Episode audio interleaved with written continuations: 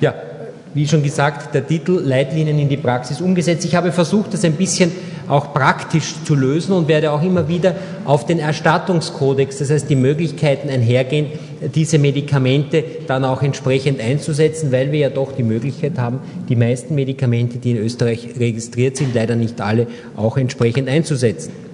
Was wir nicht vergessen dürfen, ist die Tatsache, der Schalter geht nicht. Jetzt ist die Tatsache, dass Diabetes das Leben verkürzen kann, vor allem dann, wenn der Diabetes schlecht eingestellt ist. Und äh, was auch noch wichtig ist, auch das funktioniert nicht.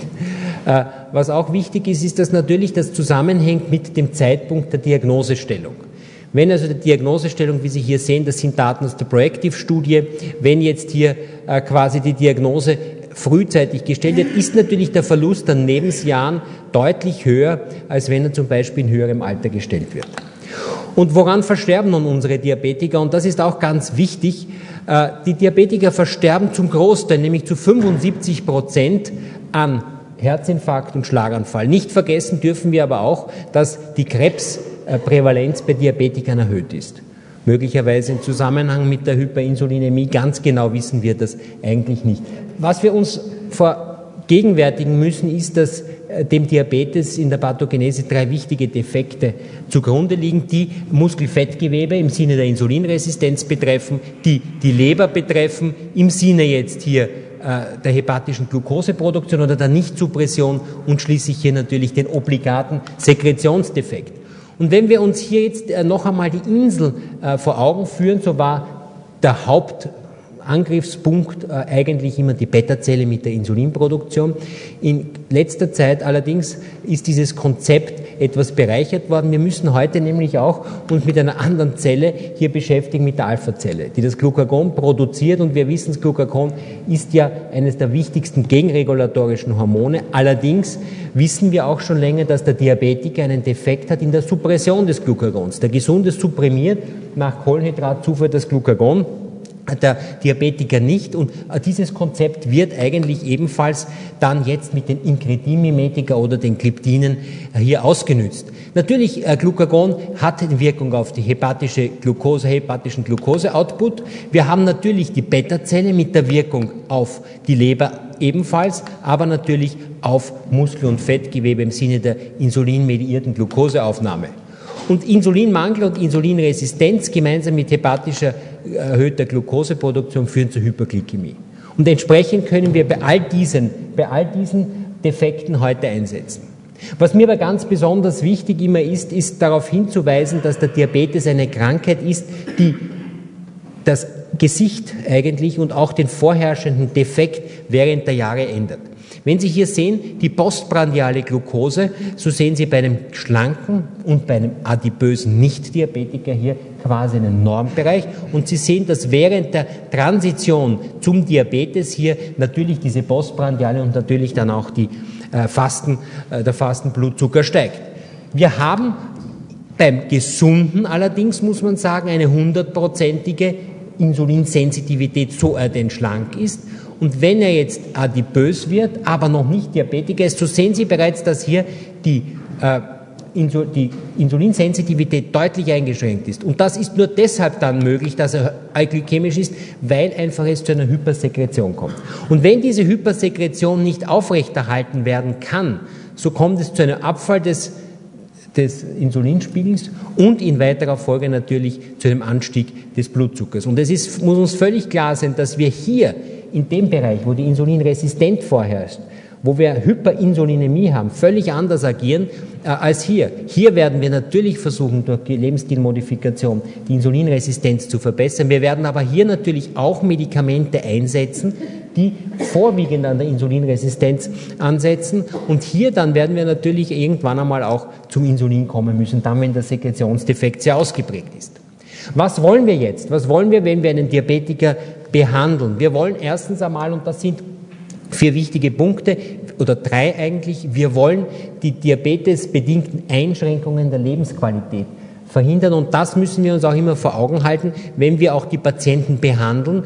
Äh, auch das ist, glaube ich, ganz wichtig, dass wir auch bedenken, dass wir möglicherweise teurere Pharmaka haben, die wir den Patienten vielleicht mehr Lebensqualität bieten können. Ich denke hier nur an die langwirksamen Analoga. Also man muss auch diesen Qualitätsaspekt hier im Auge behalten. Wir wollen natürlich metabolische Entgleisungen vermeiden. Das gilt sowohl nach oben wie nach unten. Ich bin sicher, der Professor Scherntaner wird dann sehr viel auch reden über die äh, Gefährlichkeit von Hypoglykämien. Und wir brauchen natürlich die Prävention mikro- und makroangiopathischer Spätkomplikationen.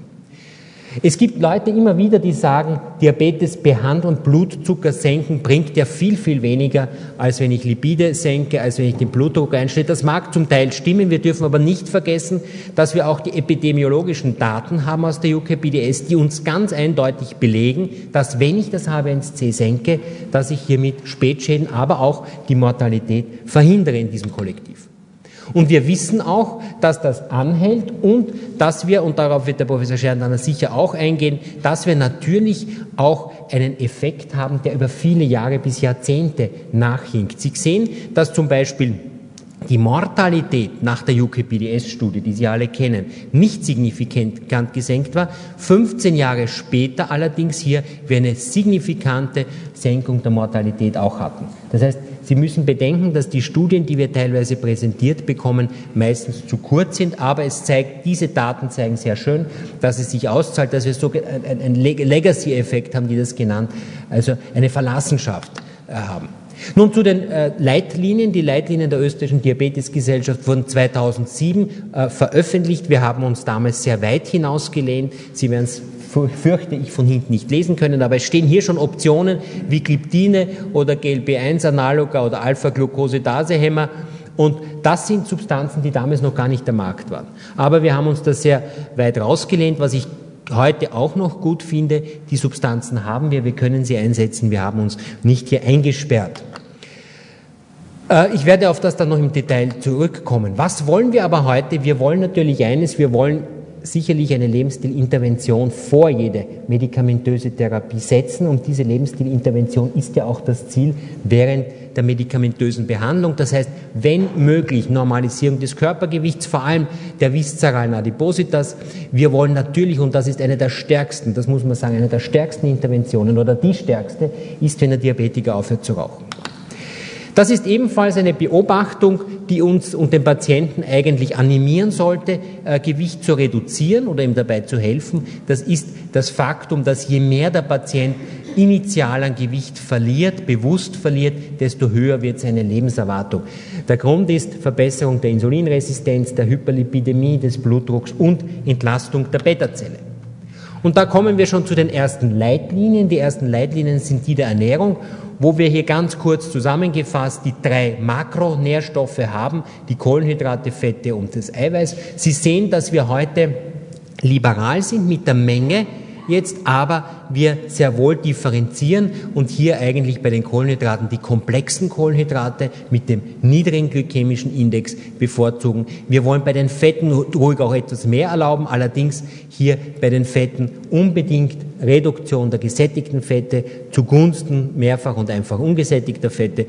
Und wir sehen auch hier, dass wir beim Eiweiß hier durchaus etwas hinaufgegangen sind, so dass man sagen kann, 10 bis 20 Prozent, hier 45 bis 60 und bei Fetten äh, 35, aber nur dann, wenn der Großteil hier aus einfach und mehrfach ungesättigten Fetten zu sich genommen wird.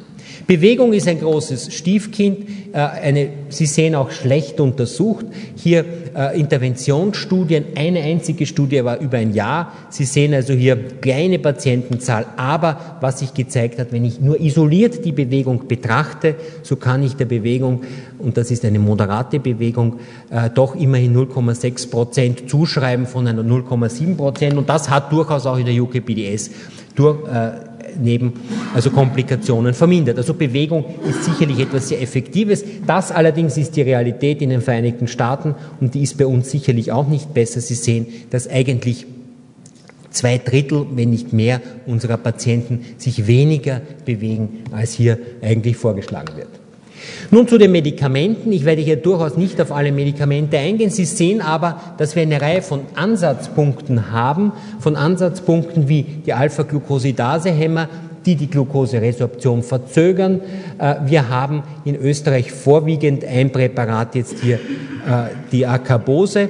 Äh, wir wissen, dass die Effizienz hier etwas limitiert ist, die Nebenwirkungen größer sind, haben aber auch ganz gute Daten äh, für die Diabetesprävention. Wir haben, und da, auf diese äh, Stoffe werde ich äh, jetzt ein bisschen eingehen, auf die Glinide neu. Wir haben die Sulfonylharnstoffe, die wir schon natürlich sehr, sehr lange haben, die hier den Ansatzpunkt an Pankreas haben. Wir haben die Incretin-Mimetika bzw. DPP-4-Hämmer, da werde ich etwas zeigen. Wir haben das Metformin, einen Klassiker, der eigentlich heute die Basis unserer Therapieansätze hat und wir haben die Glitazone, über die werde ich wenig sprechen, weil ich annehme, dass der Professor Doppler am Ende dann in seinem, in seinem Vortrag dann eigentlich darauf eingehen wird, vor allem auf die kardiovaskulären Effekte dieser Substanzgruppe. Wenn wir ganz am Anfang äh, gehen, so haben wir bei den Leitlinien immer noch die drei Monate, äh, die dem Patienten geben, wenn er nicht wirklich schwer entgleist ist, äh, wo wir sagen, wir versuchen einmal mit Lebensstilmodifikation äh, hier etwas zu erreichen. Drei Monate sind immer die Schritte. Warum drei Monate? Weil dann das H1C die aktuelle Stoffwechseleinstellung am besten, äh, am besten reflektiert. Und wir haben initial die Therapie mit Monotherapie mit Metformin, alternativ bei, Met, bei Glitazonen hier bei Kontraindikation oder Unverträglichkeit und wir haben hier ebenfalls natürlich bei besonders schlanken Patienten Sulfonylharnstoffe, vor allem auch dann, wenn Metformin kontraindiziert ist. Und wir haben, wie Sie hier sehen, auch schon weitere Optionen, die aber in der First Line eigentlich nicht wirklich eine Rolle spielen. Warum Metformin? Ganz kurz noch zur Erinnerung, hier einziges Medikament in der UKPDS, das wirklich kardiovaskuläre Vorteile gezeigt hat. Und auch hier zeigen diese Legacy-Effekte 8,5 Jahre nach Ende der UKPDS, also 15 Jahre waren die Patienten teilweise drauf, dass diese Effekte erhalten blieben. Sie sehen also sowohl der Effekt auf die makrovaskulären als auch auf die kardiovaskuläre Mortalität ist unter Metformin erhalten geblieben. Das unterstreicht noch einmal die, äh, die wichtige äh, Empfehlung, Metformin zu geben. Äh, einzig, woran man, auf, worauf man aufpassen muss, ist die Niereninsuffizienz. Das heißt, wir geben es nicht mehr bei einer glomerulären Filtrationsrate von unter 60 Milliliter pro Minute. Und es empfiehlt sich, diese glomeruläre Filtrationsrate nach verschiedensten Formeln, MDRF-Formel zum Beispiel, ausrechnen zu lassen, weil das Kreatinin vor allem bei älteren muskelschwachen Patienten einfach die Nierenfunktion überschätzt. Wir haben aber, wie schon gesagt, dann, wenn Metformin nach drei Monaten hier das H1C nicht unter die magischen sieben Prozent, auch darüber wird der Professor Scherntana reden, wo, wo haben wir das Therapieziel, aber wenn wir jetzt sieben Prozent global annehmen, wenn wir den, das H1C nicht unter die sieben Prozent bringen, dann stehen uns eine Reihe von anderen äh, Optionen da und da steht primär, äh, primär haben wir die Kombinationstherapie Metformin und Glitazone. Und alternativ Sulfonylharnstoffe beziehungsweise hier ebenfalls weitere Optionen äh, wie Glinide und Incretin-Mimetika. Also wir haben zumindest in den Guidelines hier doch die Glitazone hier äh, an erster Stelle der Kombinationstherapie, vor allem da wir davon ausgehen, dass die meisten unserer Patienten adipös und damit insulinresistent sind. Die Wirkweise der Glitazone kennen wir inzwischen ganz gut. Sie wirken über verschiedenste Ansatzpunkte, einerseits über eine Erhöhung eines Hormons des Adiponektins aus den Fettzellen, hier vor allem die viszeralen Fettzellen produzieren zu wenig Adiponektin beim Adipösen. Also es wird hier die Adiponektinproduktion und Sekretion angeregt. Es wird aber auch hier direkt am Muskel beziehungsweise an der Leber und an der Bauchspeicheldrüse angesetzt. Es kommt zu einer Translokation der intrahepatischen oder intramyozellulären Fettdepots. Die werden hier meistens dann subkutan angelegt. Das heißt, die Glitazone, wissen wir, sind ja auch Substanzen, die die Fettgewebsproliferation aktivieren. Deshalb nehmen die Patienten auch etwas zu. Wir kennen alle die Daten der Proactive-Studie. Sie werden davon sicher heute noch viel hören. So viel sei gesagt, dass hier äh, beim sekundären Endpunkt das Bioglytazon durchaus effektiv war. Es gibt inzwischen eine Reihe von anderen Studien, die die antiatherogene Wirkung der Glitazone auch wieder belegen. Was haben wir für Probleme bei den Glitazonen? Nun, Ödeme, Herzinsuffizienz, das ist etwas, was bekannt ist. Da darf man es halt nicht einsetzen. Vielleicht kann man sich in Zukunft dann auch mit dem Pro-BMB ein bisschen orientieren. Äh, das ist so, wie ich bei einem Niereninsuffizienten kein äh, Metformin gibt, so gebe ich bei einem Herzinsuffizienten oder einem, den das droht, äh, kein Glitazon. Die zweite Nebenwirkung sind die Frakturen. Hier ist alles noch offen, muss ich sagen.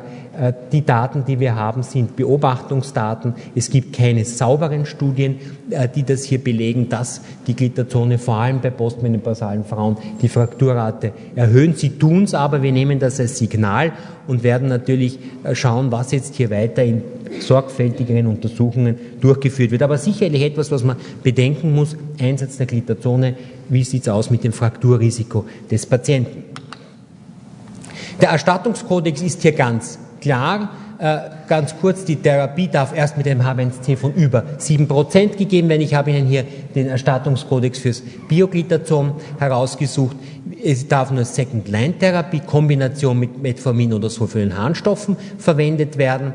Äh, die Kosten werden natürlich nicht da gibt man es aber auch nicht äh, bei entsprechenden Kontraindikationen übernommen. Und es darf hier nicht mit Insulin kombiniert werden, was an sich äh, bereits die Kombination mit Insulin europaweit zugelassen ist und sie bei bestimmten Patienten, wo man sicher sein kann oder sehr, sehr halbwegs sicher sein kann, dass die keine Herzinsuffizienz haben, durchaus schöne Effekte hat auf die Einstellung und auf die auf die, Insulin, auf die Insulindosis. Wir kennen alle Patienten, die hunderte Einheiten haben und von einer Kombination mit Glitazonen sehr gut profitieren und man kann es also hier Langzeit genehmigen lassen.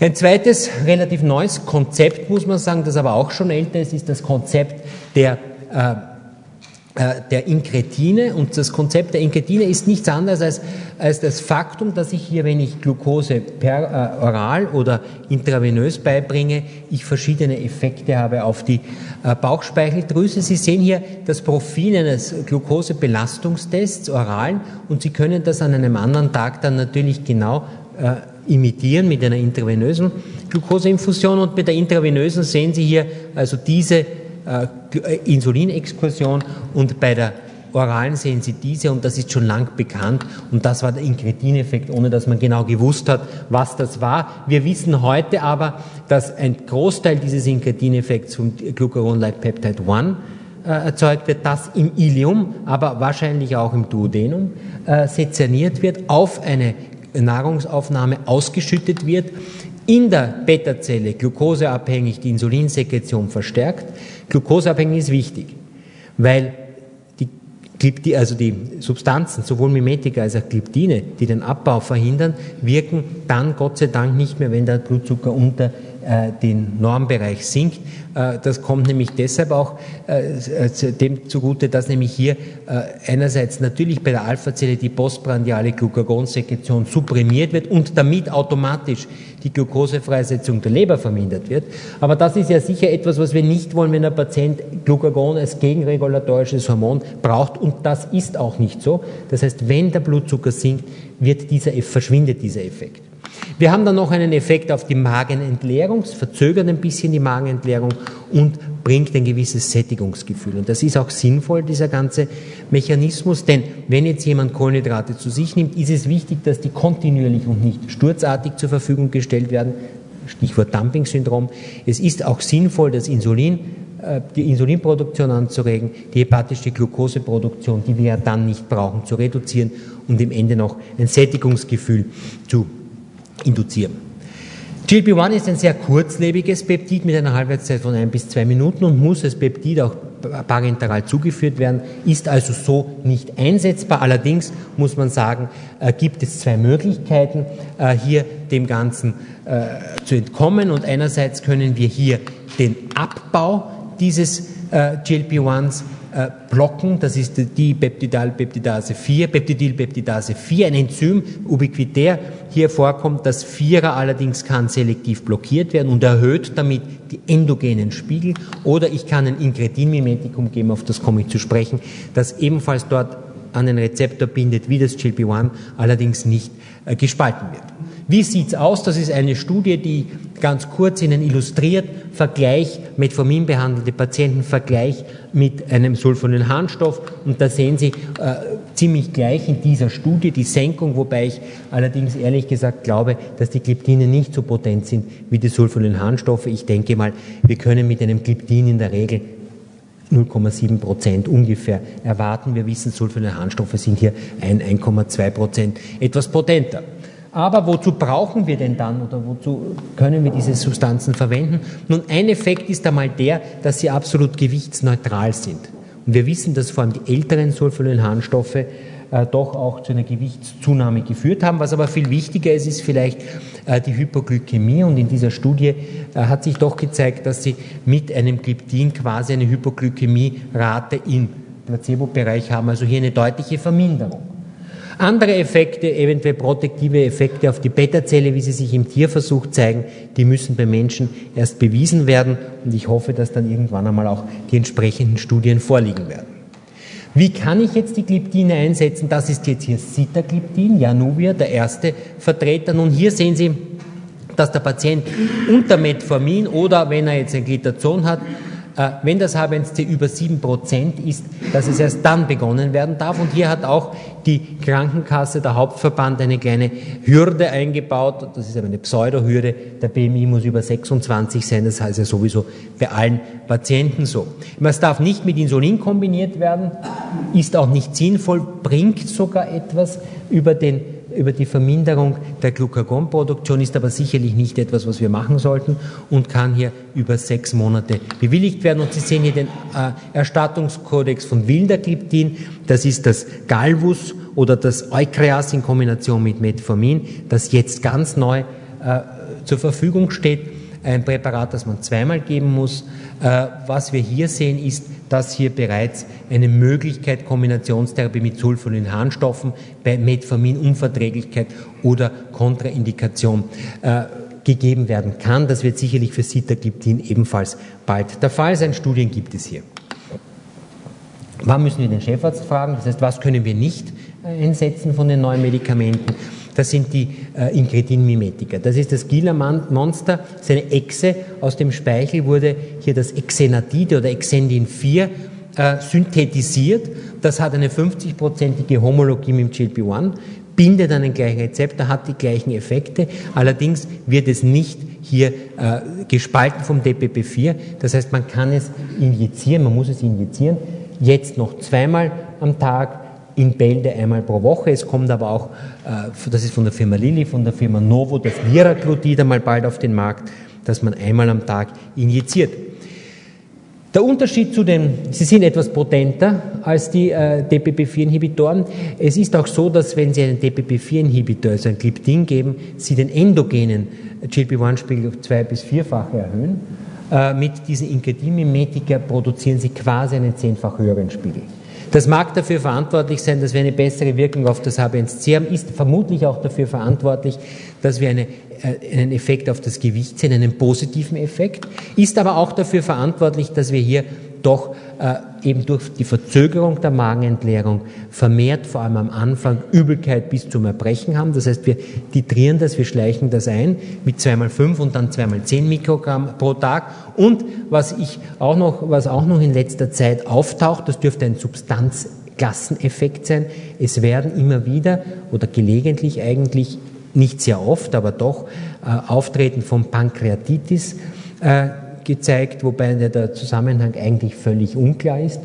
Äh, und das muss man sicherlich äh, in Erwägung ziehen. Das heißt, wenn man einem Patienten ein Incretin-Mimetikum verschreibt, muss man ihn darauf aufmerksam machen, wenn er äh, Schmerzen hat, wenn er Symptome einer Pankreatitis hat, sofort aufzuhören und zum Arzt zu gehen. Was ein Problem ist natürlich, ist der progrediente Sekretionsdefekt. All diese Substanzen, die in der äh, UKPDS eingesetzt worden ist es nicht gelungen, hier die Verschlechterung des H1Cs und die Verminderung der Insulinsekretion äh, zu verhindern. Wir wissen aber zum Beispiel, dass wir bei den Glitazonen, für beide Glitazonen Studien haben, die eindrucksvoll zeigen, dass sie Diabetes verhindern können. Gerade auch das Bioglitazon, vielleicht spricht dann jemand noch darauf. Wir können es aber eh nicht äh, beim Prädiabetes einsetzen, hat auch eine sehr, sehr hohe Verhinderung des Diabetes äh, bei Risikopopulationen gezeigt. Also hier haben wir schon einen Hinweis, dass diese Substanzgruppe protektiv auf die Beta-Zelle wirkt. Wir haben die EDOPT-Studie, die das auch gezeigt hat äh, für Rosiglitazon. Das heißt, hier haben wir eine Möglichkeit, mit den Glitazonen wahrscheinlich den Zeitpunkt der Insulinisierung hinauszuzögern. Ob das mit den Incretin-Mimetika äh, oder den Gliptinen ist, das muss erst gezeigt werden.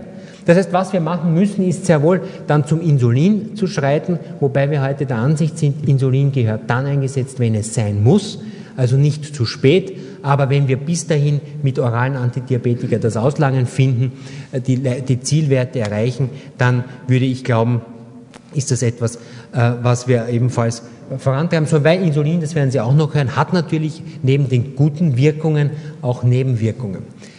Was können wir heute machen? Wir können erstens einmal Basalinsulin, unterstützte orale Therapie einsetzen, eine Therapie, die eine gewisse Renaissance erfahren hat, durch die neuen Analoga auch leichter ist, die eine sehr lange Wirksamkeit haben. Und wir können das kombinieren mit Metformin, was wir immer tun, beziehungsweise dann natürlich ein Sekretagogon haben.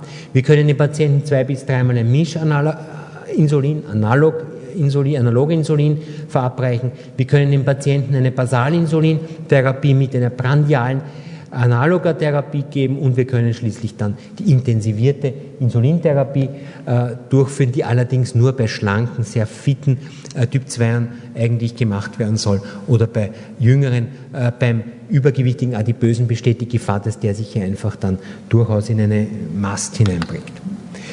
Das Problem des übergewichtigen Diabetikers ist auch ein Problem, das uns allen bekannt ist. Ist der HB1C, hat äh, Jiki Javinen gezeigt, über 28 zum Zeitpunkt der Insulinisierung und das ist leider meist der Fall. So hat der Patient ein viel geringeres, eine viel geringere Möglichkeit oder Chance, das HB1C zielreich zu bekommen und wir wissen natürlich auch, dass die Gewichtszunahme, die wir hier äh, teilweise hier den Patienten antun, auch mit einer Erhöhung des Blutdrucks und einer Verschlechterung des Lipidprofils einhergeht. Und diese Studie, lassen Sie sich nicht schrecken über diese vielen Zahlen, äh, soll Ihnen nur vor Augen halten, dass die Kombination mit Metformin bei der Insulintherapie äh, hier Insulin spart. Aber was wichtiger ist, äh, sie führt auch zu einer Verbesserung der Einstellung, sodass man also sagen kann, dass Metformin, falls keine Kontraindikationen bestehen, Standard ist bei der Insulintherapie beim Typ-2-Diabetiker. Und wenn wir uns die Insulintherapie ansehen, so müssen wir uns auch eines wissen, dass wir jeder Basalinsulin ausschütten, eine Einheit pro Stunde, die die hepatische Glukoseproduktion reguliert und dass wir natürlich dann prandial der gesunde äh, Insulin bei Bedarf ausschüttet. Und das ist etwas, was wir zum Teil versuchen, durch zumindest intensiviert konventionelle konventionell intensivierte oder die funktionelle Insulintherapie nachzuahmen. Es gelingt uns nicht sehr gut, aber es gelingt uns immer besser. Es gelingt uns vor allem immer deshalb besser, weil wir bessere, modernere Insulinpräparationen zur Verfügung haben.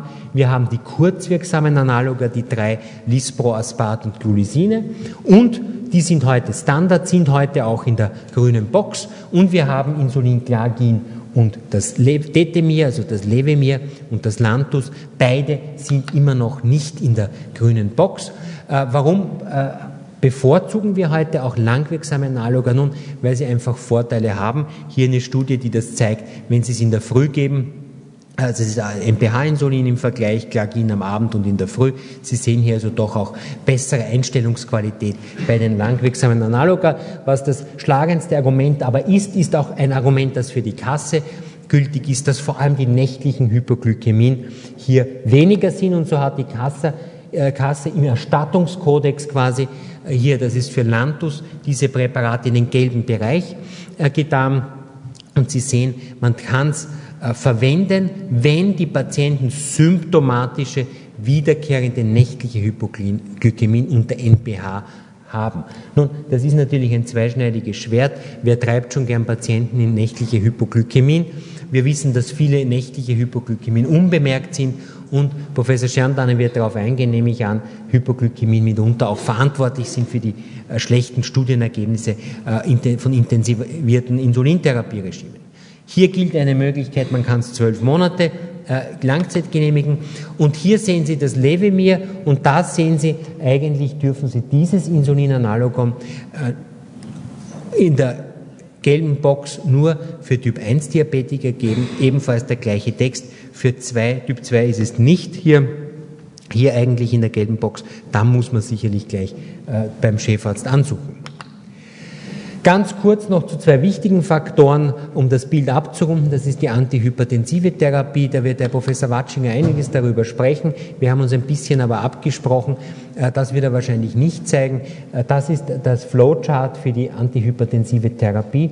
Und diese Leitlinie der antihypertensiven Therapie ist abgesprochen mit anderen sieben Gesellschaften von der Hypertensiologie-Gesellschaft bis zur, bis zur kardiologischen Gesellschaft.